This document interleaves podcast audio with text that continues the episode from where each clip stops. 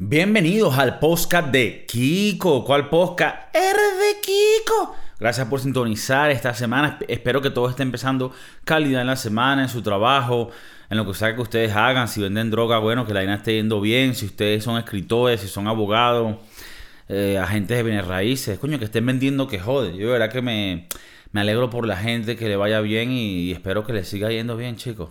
Gracias por sintonizar nuevamente. Denle ahí al compartir. Eh, dejen un comentario, denle like, suscríbanse si no se han suscrito. Empezamos el show. Chicos, estoy viendo pósters por todos lados eh, estos anuncios, ¿no? Porque va a salir la nueva película de Marvel, que creo que se llama Eternal. Ya van como 57 películas, así que ya no, no puedo llevar la cuenta. Y me puse a ver el, el, el póster. Y por, por cierto, son, hay como 37 personas en la película y empiezas a ver unos nombres que ya te empieza a sacar un poco del mundo. O sea, si ya no estaba uno ya un poco ladillado. Yo de pana que tengo ya tiempo ladillado a estas películas de superhéroes. Y eso que era fan en su momento. Pero ahora ves tantos artistas que son artistas arrechos. Pero imagínate, estaba Angelina Jolie. Estaba Salma Hayek. Estaba otro que es como un, un indio. Que empiezas a ver y dices, coño, pero ya esta vaina es como o sea, eh, todos los actores están en la película de Marvel. Todos los, o sea, los actores arrechos, todos están en la película de Marvel.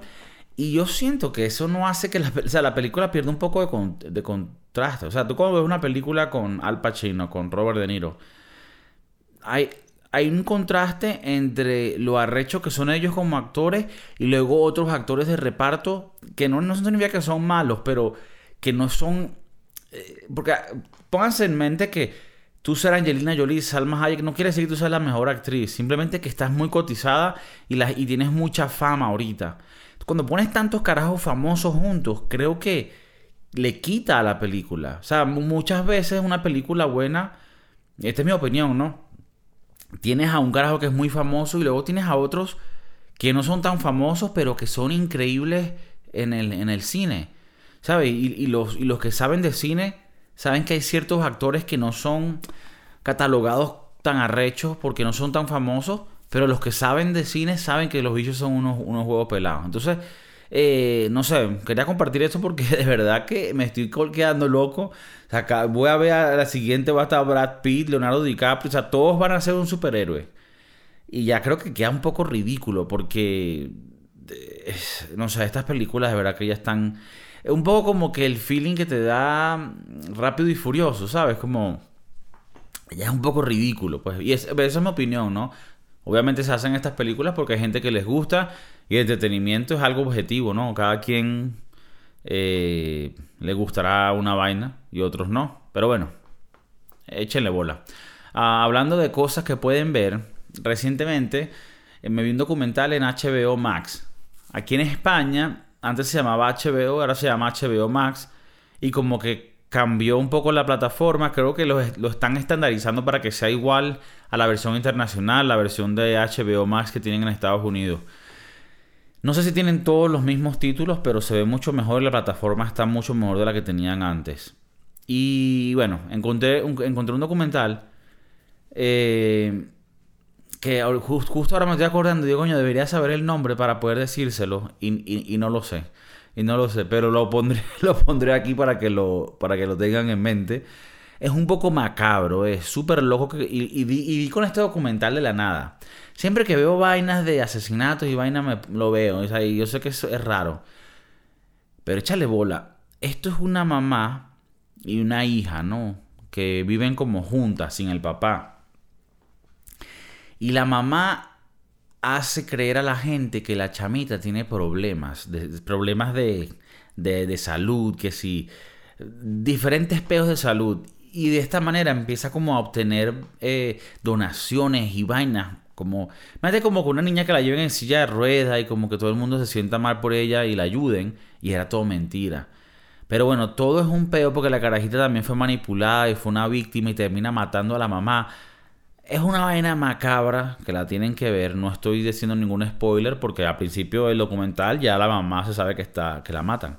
Pero bueno, X eh, es una locura de documental y no sé, me parece tan loco. Esto me pasa mucho con HBO que tiene documentales que están escondidos, o sea, no te los recomienda, tú, no tienes que darle y darle, y yo soy de las personas que lo que hago es que, y si quieren usar esta práctica, se se las, se las presto, tú ves el título del documental y luego lo busco en YouTube y busco el trailer. Y la mayoría de las cosas tienen el trailer. Y de esta manera puedes ver mejor la vaina. Porque en HBO no, muy pocas vainas tienen trailer.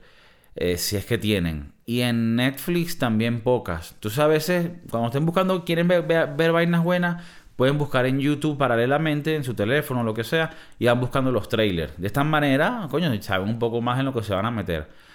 Pero bueno, este documental, una vaina que, que encuentras así de la nada y, y lo ves. También me vi otro, que este sí me acuerdo el nombre, se llama El culto de los cultos.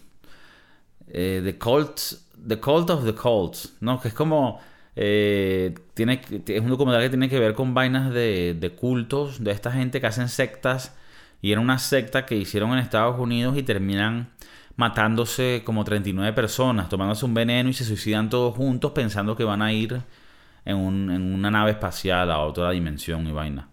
Eh, y por cierto, el, el suicidio masivo de, ¿sabes? de este tipo de sectas más grande que ha habido en la historia ha sido de más de 3.000 personas y fue en Guyana, que esto es loco, esto es al lado de Venezuela es la parte de Venezuela que nosotros conocíamos cuando éramos más jóvenes como zona en reclamación. Hoy en día ya eso, Guyana, ya creo que lo perdimos y eso ya es una zona independiente ellos mismos.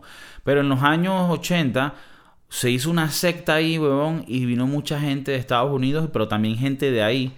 Y en la secta, el líder de la vaina, huevón, le dijo a la gente que se tomara un Kool-Aid, ¿sabes? Un Kool-Aid como un Nestí con veneno porque ellos iban a llegar al otro nivel, ¿sabes? Del, de la, del espiritualismo y huevona. Y se mataron más de 3.000 personas, huevón. Eh, pero bueno, encuentras documentales bonitos como eso. Cuando estás buscando en HBO, de verdad que...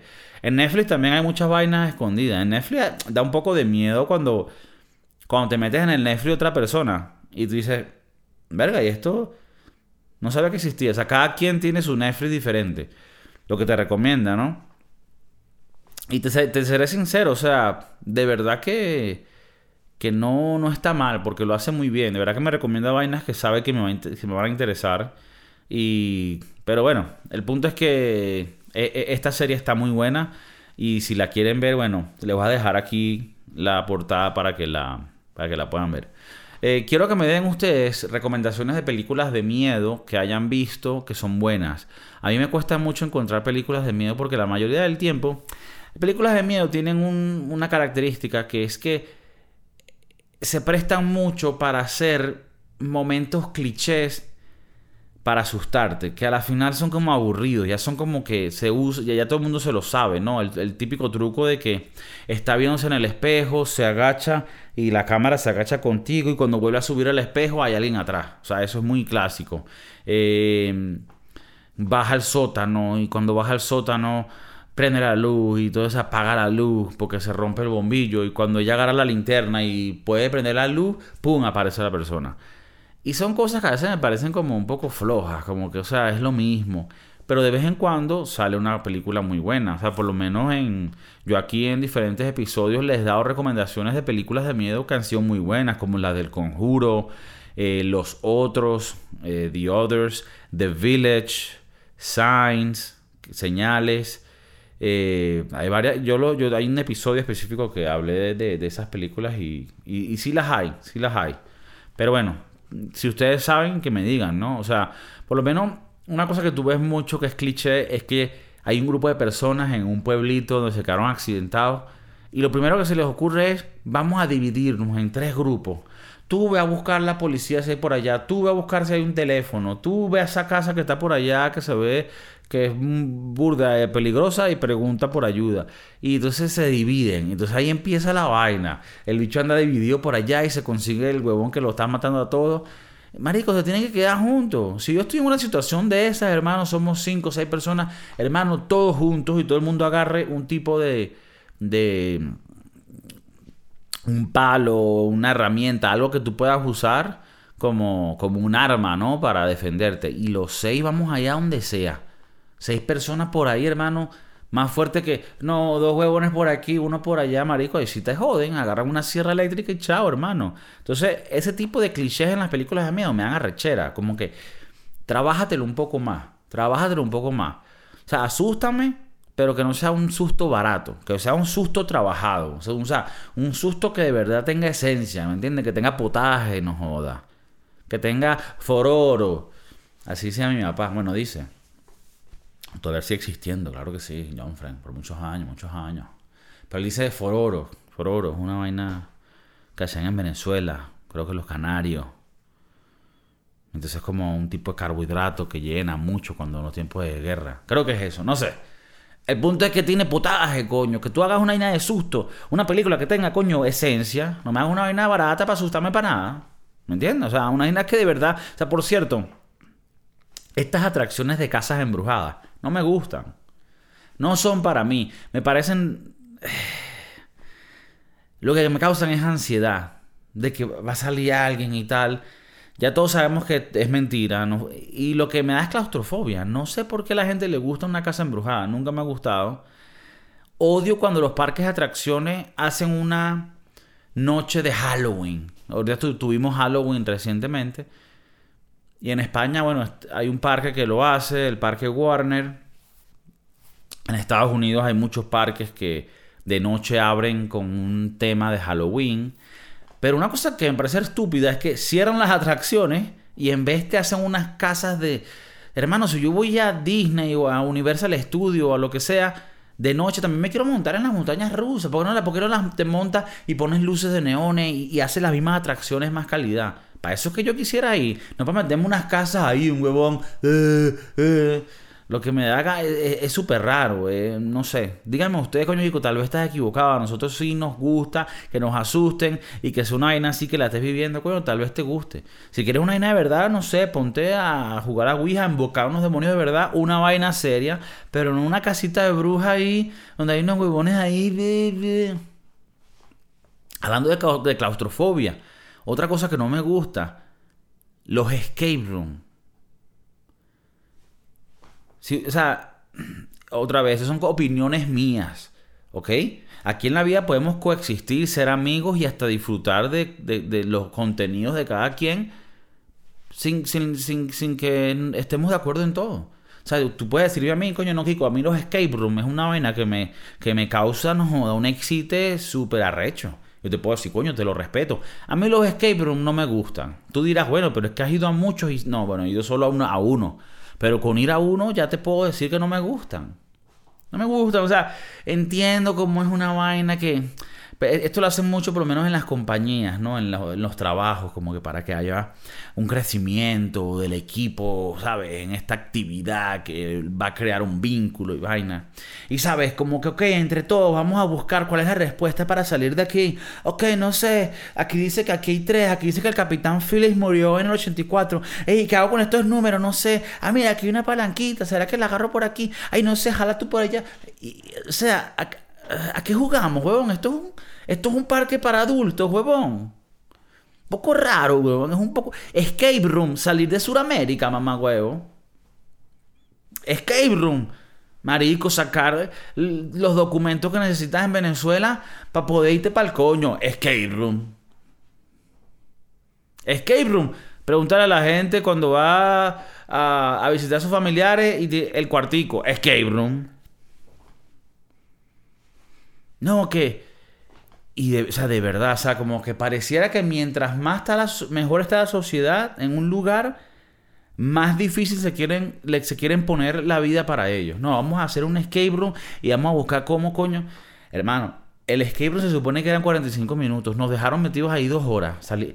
Entonces era un tema como que si estábamos en la guerra, entonces había que encontrar códigos y meterse por unos. Un marico, unos huecos, unos túneles, huevos. Las rodillas me, me dolían, mamá huevo. Esto era una vaina, o sea, esto era una vaina para unos niños, weón, que, que tuvieran, coño, todos sus órganos, todas sus vainas nuevas. No uno que andando coñazo por la vida, hermano. ¿Qué es eso? O sea, yo soy un señor que tiene, que puede tener sus hijos, no los tengo, pero es ese nivel. Escape room, coño, quiero que me digan ustedes aquí en México que tú no entiendes. Mira, hay gente que son como aficionados de escape room y su meta es ir a todos los escape room que existen. Y, su meta es como ser los mejores, los que más rápido salen. Y a la final el escape room es el que lo diseñe. Él puede hacer una vaina súper difícil que solo en su mente tenga sentido y no vas a salir del lugar. O sea, más allá de probar tu inteligencia y cómo trabajas como, como equipo, que, que, que sí es parte de ello, es un poco como que yo entiendo que estoy siendo cínico con el tema. Habrá gente por ahí como que, ay, Kiko, no te gusta, no te gusta divertirte. O sea, la vida es así. Tú te imaginas que, coño, que estás en la guerra y que estamos escapando. Oye, vamos a escapar al búnker y todo. Coño, tú, si, tú, no te puedes disfrutar eso, Kiko, tú eres el del problema. Yo entiendo. Y es verdad, es verdad. Pero, coño, ponte de mi bando un, momentico. No es un poco gafo. O sea, cuando tú te... Imagínate tú hace, hace 15 años que un amigo te diga el concepto de un escape room. Tú le dirías, tú eres gafo. Mamá, wow, tú eres gafo. Lepe, lechero. Entonces, es lo que digo, no sé, el escape room no es lo mío, pero bueno, díganme ustedes qué piensan, tal vez ustedes de verdad le encuentren otro, coño, no, Kiko, es que tú no lo has hecho con la gente que es, no, no has ido al escape room que es, coño, Kiko, has ido a uno y vas a criticar así, bueno, no sé, no sé. Pero bueno, ese eh, quería un poquito de ranting en, ese aspecto. Una cosita que, el otro día vi. Me gusta mucho la comedia, el stand-up. Siempre he sido fanático del stand-up. Eh, cuando era joven, eh, yo aprendí inglés escuchando stand-up. El stand-up cuando tú lo escuchas, y por esto que a veces en, en, el habla hispana es difícil traducir el stand-up de diferentes países de habla hispana. Es porque el stand-up está muy ligado a la cultura. O sea, no solo es el idioma que estás hablando, sino la cultura que se vive en, esos lugares. Entonces, eh, es difícil a veces hacer un stand-up general que pueda aplicar a todos los países, pero hay gente que lo logra hacer y es muy interesante. En el caso del habla hispana, eh, somos afortunados porque es el idioma que más se habla en el mundo. No por cantidad de personas, que sería creo que la, la India o China, que hablan un, idioma todos, pero, o sea, es, el idioma que está más extendido por, por todo el mundo. Entonces, o sea, si tú hablas español, es, es como el idioma donde puedes ir a más países y te van a entender. Y poder llegarle a toda esa gente con comedia es jodido. Recientemente fui a ver un comediante venezolano que, bueno, que también toca temas en general, ¿no? Que, que, que eso es bueno escuchar. Tú no quieres enfrascarte como que en que solo, que solo te pueda escuchar un tipo de gente de un país. Tú quieres ser un poco más internacional en ese aspecto y hay cosas que son comunes que tú puedes encontrarle observaciones y chistes. Pero bueno, a lo que voy, estaba en esto, en este stand-up y una cosa que hacen a veces los comediantes que no me gusta es lo que ellos llaman el crowd work, que es cuando tú hablas con la gente y tú le preguntas, o sea, cuando el comediante te dice como que, ah, mira, ¿y tú? ¿Cómo te llamas tú? Ah, ok, ¿y tú qué haces? ¿A qué te dedicas? Y empiezan como a improvisar y a hacer chistes de eso otra vez, esto es mi opinión, no quiero ser hater ni nada, pero a veces me da ladilla esa vaina porque primero la gente que le está preguntando están todos incómodos, ellos como que fueron allí a tripear y le están preguntando ahora vaina y se supone que tú, estás forzado como comediante a encontrarle como que risa a una respuesta toda X de la persona y que no, yo soy cajero en al campo.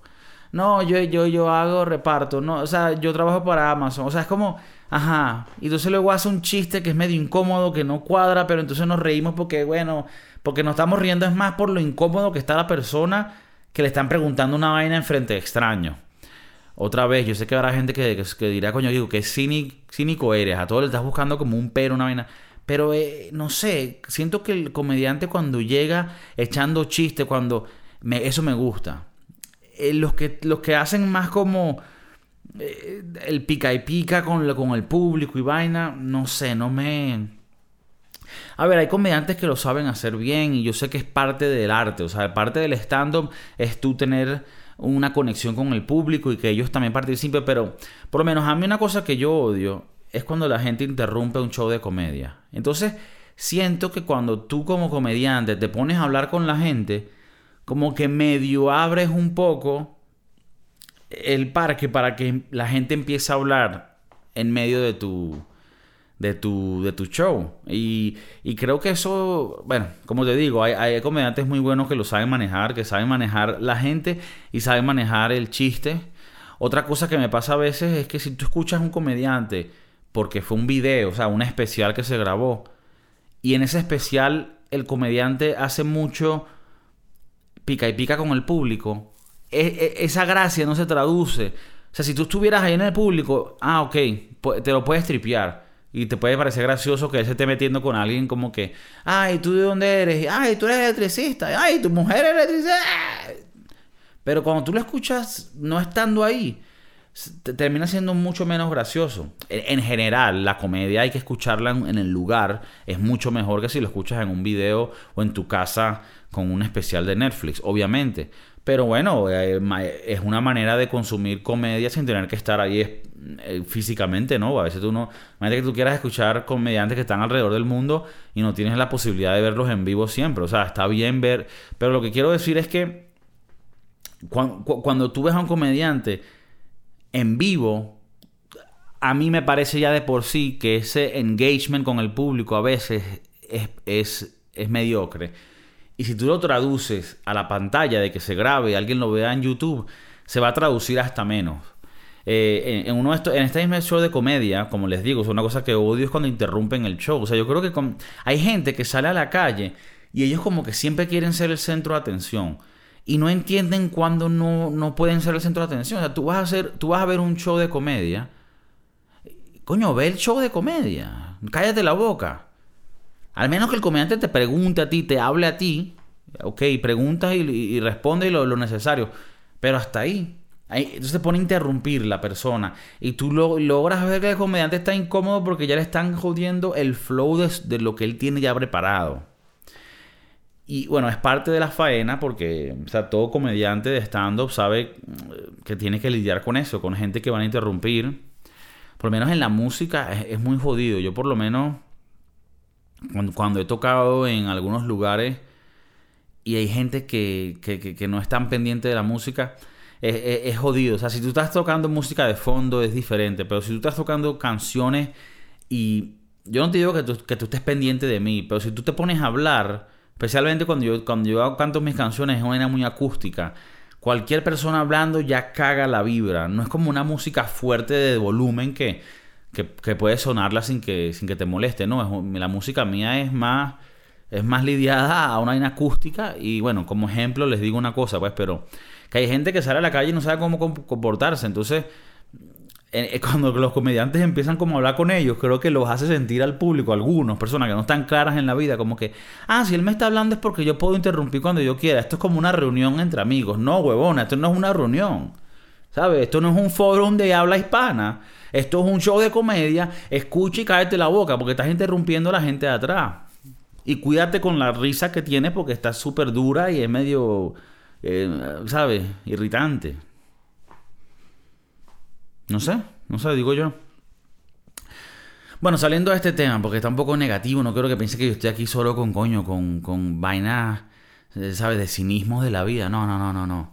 El otro día me estaba escuchando un podcast, ¿sabes? Que yo aquí les traigo las risitas, los chismecitos, pero también les traigo la educación. Me estaba viendo, bueno, viendo, sí, bueno, viendo, porque era un podcast de estos que es como este que estás viendo tú aquí, que también tiene su versión audiovisual, no solo es por audio, sino que también es, es podcast, pero también es web show. Bueno, eh, eh, casualmente estaba en Joe Rogan, es un tipo que, que revisa la historia de muchos productos que han pasado por, por la era ¿no? de nosotros. Y uno de esos productos es Coca-Cola. Y bueno, ustedes han escuchado que la Coca-Cola mm, está atada de una manera u otra a la cocaína. Eh, mucha gente piensa que esto sí que es solo un mito, pero eh, en realidad sí fue así. En sus comienzos, en 1800 y en los principios de 1900, Coca-Cola, ellos empiezan a hacer la Coca-Cola con hojas de coca. Y lo empiezan también como a hacer como medio medicina. Échale bola, cuando la Coca-Cola en realidad sale, ellos hacen es un vino. Es un vino con hojas de coca, échale bola. O sea, la vaina tenía alcohol y coca, weón. O sea, que eso era una, una fiesta buena, ¿me entiendes? En los años 1900, nos echaban, mira, y se llamaba creo que vinochelo o vinchelo, que era como un vino marico con cocaína, weón, te lo juro. Claro, la hoja de coca no es directamente cocaína, eh, tiene algunos de los, de los, no, no, no ingredientes, pero de, de los químicos que te van a estimular, pero obviamente la cocaína tendrías que procesar la mata y hacer todo el proceso que conlleva eso, que bueno, no lo conozco, pero en muchos documentales de Netflix lo podrás ver. Em, pero entonces, ¿qué pasa? En los, en los 1910, 18, por ahí, empieza la prohibición en Estados Unidos, donde el alcohol se vuelve ilegal. Entonces la Coca-Cola dice, coño, ya no podemos vender este vino porque es ilegal. Entonces ellos empezaron a hacer la misma bebida, pero sin el alcohol.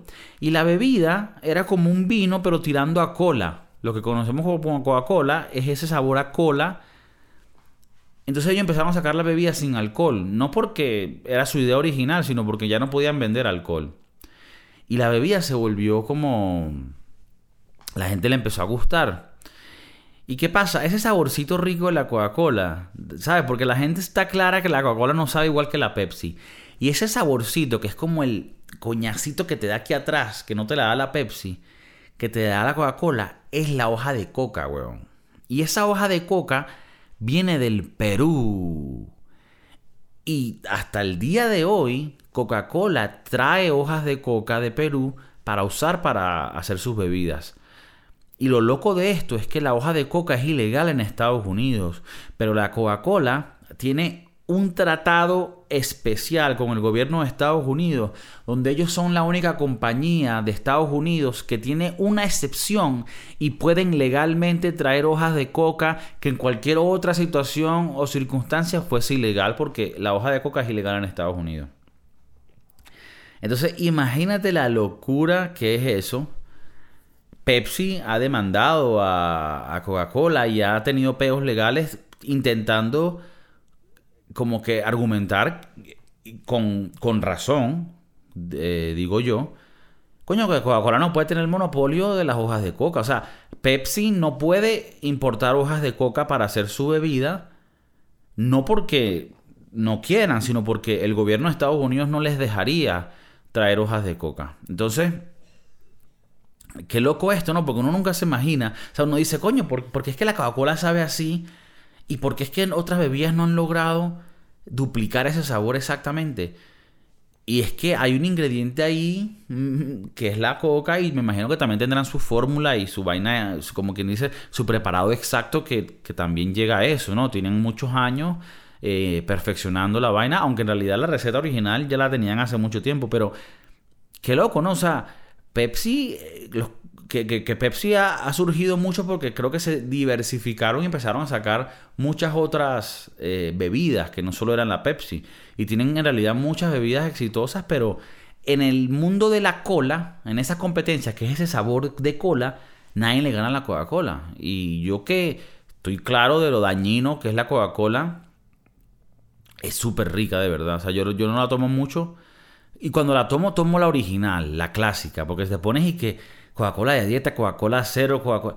Y saben asquerosas, huevón. Saben como a sintético. Pero la original, nah, huevona, qué vaina tan buena. Una buena Coca-Cola fría así, claro. Ahora, no, no, no, no entiendo esa gente que se toma que si 5 Coca-Colas diarias o 10 Coca-Colas diarias me parecen demasiado dulces y menos mal que no tengo ese vicio porque imagínate, uno lo que quiere es reducir la cantidad de vicios y si, ese es un vicio menos que tengo, coño, bien.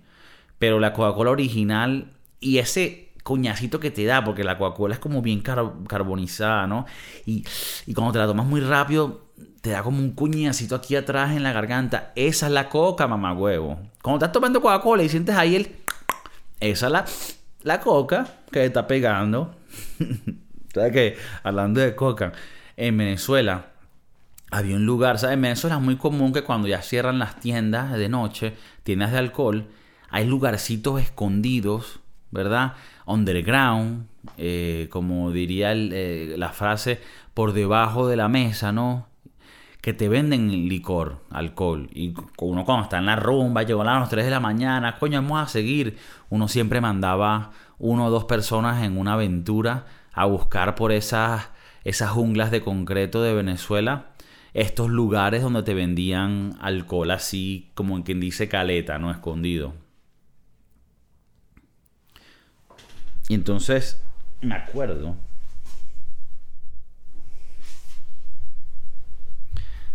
Uno de estos lugares se llamaba La Casita. Y en, Valencia, Venezuela, los que hayan, los que viven, han vivido, han vivido allá o son de allá, conocerán. Uno que se llama La Casita así, en una esquinita así súper, súper boleta, pues era súper, se veía súper feo. Y tú ibas así, tocabas y que ta, ta, ta, ta, ta. Y decías, mira, me das una de ron, una Coca-Cola y una de hielo. Normalmente cuando en Venezuela una de las bebidas clásicas es ron, Coca-Cola y hielo. Y eso, coño, una de las mejores bebidas del mundo. Hoy en día no, no tomo eso en realidad porque me escoñetaría el estómago. Pero en su momento eso era de las mejores rumbas. Porque el, ron es como que tuviera cocaína. Como que te... Y te acelera y te pone activo. Eh, pero bueno, hablando de la coca. Una, una noche unos amigos fueron a buscar pero ellos solo necesitaban Coca-Cola, como que ya teníamos ron y hielo, nos faltaba Coca-Cola, porque siempre hay un mamagüevo que se toma la Coca-Cola, pero no bebe ron. Es como que, marico, la Coca-Cola es como el ron, si no, no bebe Coca-Cola. Entonces iban a buscar una Coca-Cola y tocaron, pum pum, y le dijeron, mira, me das una Coca. Y la caraja le dijo, ¿de 15 o de 50 bolívares? Claro, al principio mis amigos que en realidad no, no, ¿sabes? Son gente sana, no están metidos en esos mundos, no entendían como que coño. Claro, eh, la, señora le está preguntando, o sea, ¿quieren Coca-Cola de 15 bolívares? Bolívares eh, es el, la moneda de mi país. Bueno, ahorita se llama el Bolívar espacial, el, el Bolívar galáctico, pero bueno. Y una Coca-Cola costaba eso, 15, 20 bolívares.